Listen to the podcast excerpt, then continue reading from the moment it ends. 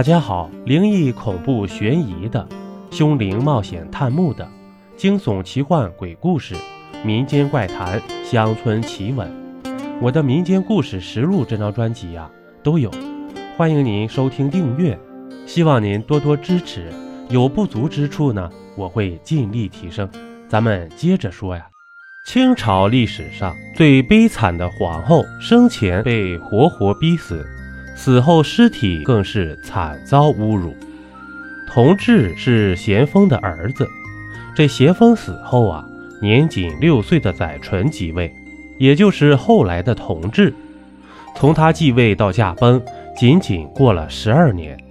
去世时呢，年仅十九岁，本应该是翩翩少年，却在病榻上一命呜呼，堪称清朝历史上最短命的皇帝。而他的死也成为了史学界的一大谜题。那么，这位皇帝到底是什么病，竟然三十多天就撒手人寰了呢？其实啊，这民间关于同治的病有多种说法，有人说是天花，有人说是梅毒。对此呢，专家也展开了长久的研究。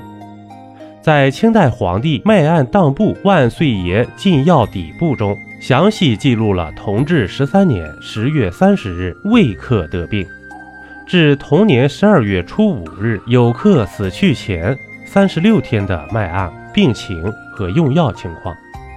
此档案基本证明了同治得的是天花。那么，为何民间会传说他死于梅毒呢？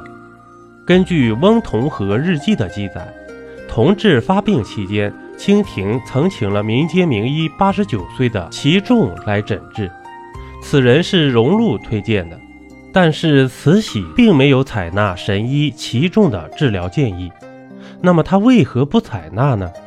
要么是他觉得神医的方子不行，要么是他对儿子的病情早已心知肚明了。所以呢，为了维护皇家的颜面，慈禧拒绝了神医的方子。如果真正的药方一出啊，这个秘密很有可能被公开。也许您要问了，是儿子的命重要呢，还是颜面更重要啊？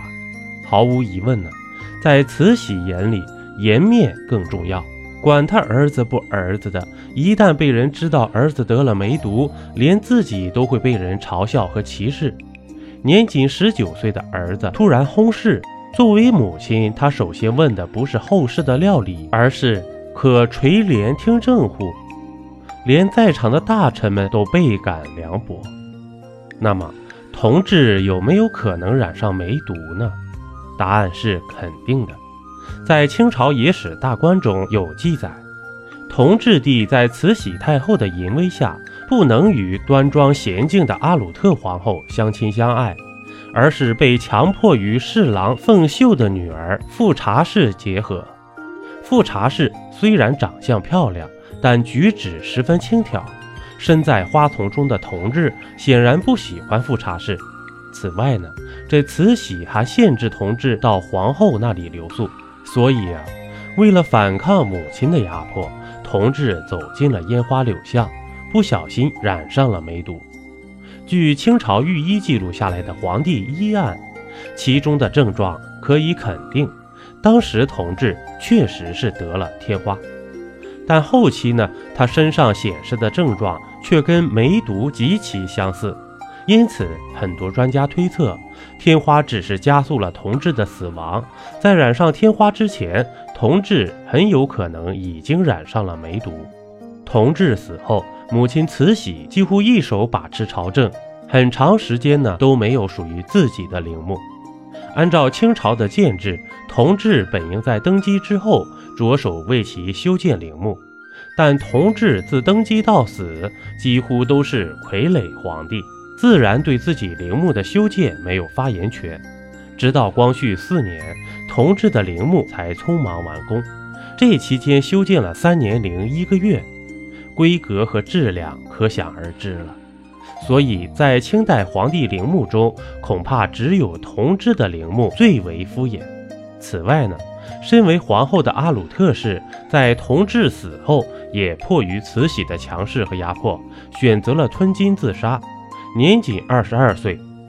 这说起阿鲁特氏啊，这个女子不仅多才多艺，文化造诣颇高，还擅长书法诗画，备受时人的称赞，可谓是后宫中的一股清流。可是啊，就是这样优秀的皇后，竟然处处遭受慈禧的压制和欺辱。因为她是辛酉政变中被赐死的正亲王端华的外孙女，所以阿鲁特氏倍感压迫。在同治死后，她也选择结束了自己的生命，和同治一起被葬在了东陵界内的惠陵地宫。只可惜呀，在六十年后，惠陵终究还是引来了盗墓贼。或许是陵墓内的陪葬品并不多，最终呢？这些盗墓贼只能拿他们二人的尸体出气，同治的尸骨几乎全部被损毁，而阿鲁特氏却全身赤裸，连肚子都被人剖开了。这一对充满悲情色彩的男女，生前受尽欺辱，死后呢还要遭受尸骨的残害，着实让人颇为感慨。人活一世，世事无常，珍惜当下最好。一杯故事，一口酒。这里是历史绞肉机，我是金刚经。本集播完，感谢收听订阅，咱们下集呀，不见不散。